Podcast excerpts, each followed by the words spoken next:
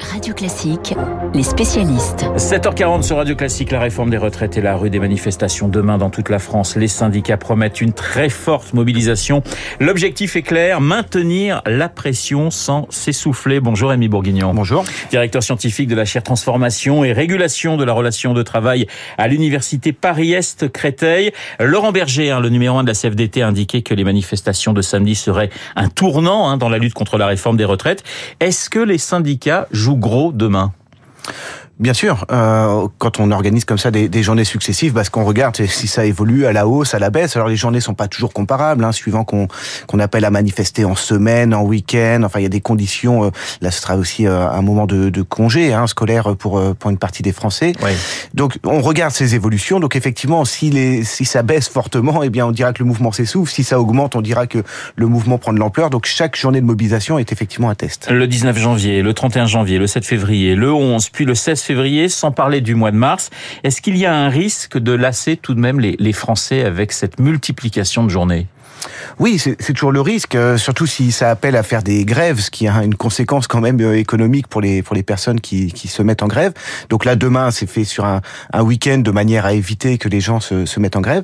Après, il y a une organisation. On voit que les journées sont annoncées euh, à l'avance, ce qui permet aux équipes syndicales sur le terrain de de mobiliser, ce qui permet peu- probablement là de dire pourquoi les organisations syndicales pensent avoir du monde, c'est qu'elles doivent avoir déjà des remontées Ouais. de terrain par leurs équipes sur le terrain. Mais le gouvernement ne, ne lâche, ne semble rien lâcher pour le moment face à la rue.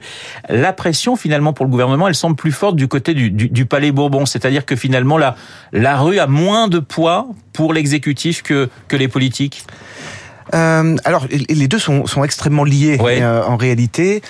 Euh, C'est-à-dire que la rue, ne- là, c'est la mobilisation qu'on voit. Hein, c'est pas une mobilisation de type euh, blocage, euh, violence, etc., qui imposerait au gouvernement de, de prendre des mesures fortes. C'est au contraire un mouvement qui se fait euh, de manière très pacifique, euh, qui obtient du coup une, une très très large opinion favorable euh, des Français. 7 Français sur 10 à peu près soutiennent Exactement. le mouvement. Et ça, ça met sous pression. du Figaro et ça met évidemment sous pression les députés euh, à l'Assemblée nationale.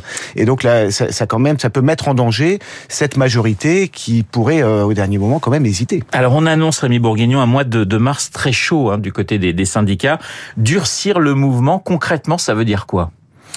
Bah, pour les organisations syndicales, là pour le moment, elles restent dans cette logique-là. Donc, on voit pas bien ce que pourrait durcir. Est-ce que durcir, ce serait d'aller vers des blocages justement, d'aller vers d'autres modalités d'action? Là, il y aurait un risque important, c'est que le mouvement devienne impopulaire. Si on, je sais pas, imaginons qu'on bloque à nouveau les raffineries et qu'il y ait des pénuries de, de carburant, qu'on bloque les transports et que les gens ne puissent pas partir en vacances. À ce moment-là, le risque, c'est d'avoir une perte dans, dans l'opinion. Donc, les marges de manœuvre pour les organisations syndicales sont quand même relativement limitées. Et on voit qu'on tient compte des vacances euh, scolaires, du moins d'une partie, euh, celle des Parisiens. Il n'y a pas de mouvement prévu entre euh, la fin euh, février et puis et puis la mi-février, pardonnez-moi, et puis le, le début mars. Donc, voyez, il y a un certain nombre de paramètres que les que les organisations syndicales prennent aujourd'hui en compte. Oui, obligatoirement. À la fois pour, pour avoir de la mobilisation, parce qu'appeler pendant les congés, bah, c'est quand même le risque d'avoir assez peu de, de monde qui soit présent sur place. Et puis c'est aussi pour cette affaire de, de popularité du mouvement et d'opinion. On voit bien que ce qui se joue là, c'est d'essayer de, de construire une opinion qui mette sous pression l'Assemblée nationale. Il y a toujours la peur d'être euh, débordé par la base du côté de, de, de Martinez ou du côté de Berger? Alors les bases, pour le moment non, parce que les, les organisations syndicales sont assez rassemblées. Le mot d'ordre rassemble largement dans les organisations. Il peut y avoir un risque du côté de certaines organisations, type la CGT, où on peut imaginer que les, les tendances qui appellent à des mouvements plus plus durs euh, puissent à un moment donné un peu s'émanciper de, de ce mot d'ordre là, qui est celui visiblement de euh, de mouvements calmes et pacifiques. Euh, un autre grand danger, c'est pas tellement les bases syndicales, mais ce serait des, des groupuscules violents qui viendraient se mêler aux manifestations, type Black Bloc, etc., Ouais. qui pour le moment sont absentes, euh, mais qui pourraient venir perturber le jeu. La gilet jaunisation, si je puis dire, de de, de ce mouvement. On en a beaucoup parlé. Pour l'instant, on la voit pas venir. Pareil, pour le moment, on la voit pas venir. Tout le monde est rassemblé derrière le, le mouvement syndical. Euh, le, le risque est là, c'est que si à un moment donné, une certaine frange un peu radicale se dit, mais finalement, ce, ce type de modalité, ces modalités d'action ne, ne fonctionnent pas, c'est pas très efficace. Il faut aller vers des mouvements plus durs. C'est là qu'on pourra avoir des débordements et peut-être un, un mouvement social qui se fractionne. Vous êtes surpris par euh, la durée, j'allais dire, de l'unité de, de, de ce mouvement? Pour l'instant, ça tient. Pour l'instant, on sent pas trop de fissures. Euh, voilà, ça fait quand même euh, plusieurs semaines que cette unité, euh, eh bien, tient le choc. Non, l'unité syndicale ne surprend pas. Euh, vraiment, il y a, y a un alignement sur ce mot d'ordre. En même temps, euh, le gouvernement leur a facilité la vie en, en simplifiant à l'extrait euh, cette réforme et en la ramenant à, à, une mesure, un paramètre qui est là. Ben, il a réussi à rassembler assez largement.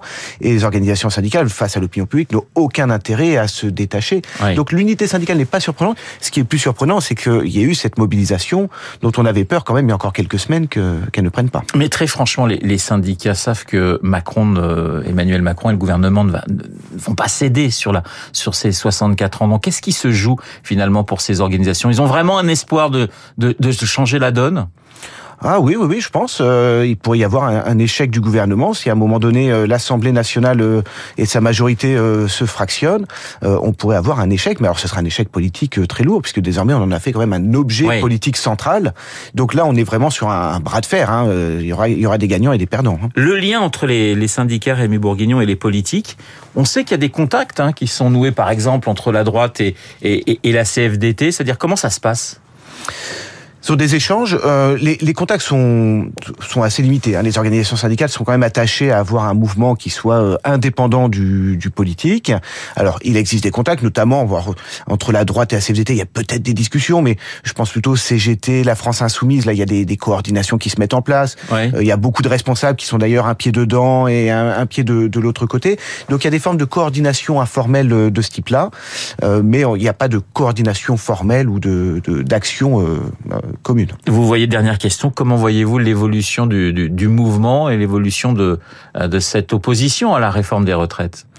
Bah, là, on semble parti pour quelque chose qui s'installe, euh, alors avec quelque chose d'étrange, c'est-à-dire un, un, mouvement social qui, qui s'installe progressivement, qui a l'air de vouloir s'inscrire dans la durée, et en même temps, on sait bien un calendrier à l'Assemblée nationale qui lui est très contraint oui. et va être très rapide. Donc, il va y avoir à un moment donné un télescopage entre ces deux rythmes euh, qui sont assez étranges, l'un où on y va tranquillement et l'autre euh, où, où, ça accélère. Euh, toute la, tout l'enjeu, c'est comment ça va réagir dans l'Assemblée du côté des, des députés. Merci Rémi Bourguignon, directeur scientifique de la transformation et régulation de la relation travail à l'université Paris-Est Créteil ce matin dans les spécialistes. Dans un instant, le journal imprévisible de Marc Bourreau, Marc qui s'intéresse ce matin aux meilleurs cépages de la planète. Pourquoi? Réponse dans une minute trente. Le journal imprévisible à consommer sans modération. Il est 7h48 sur Radio Classique.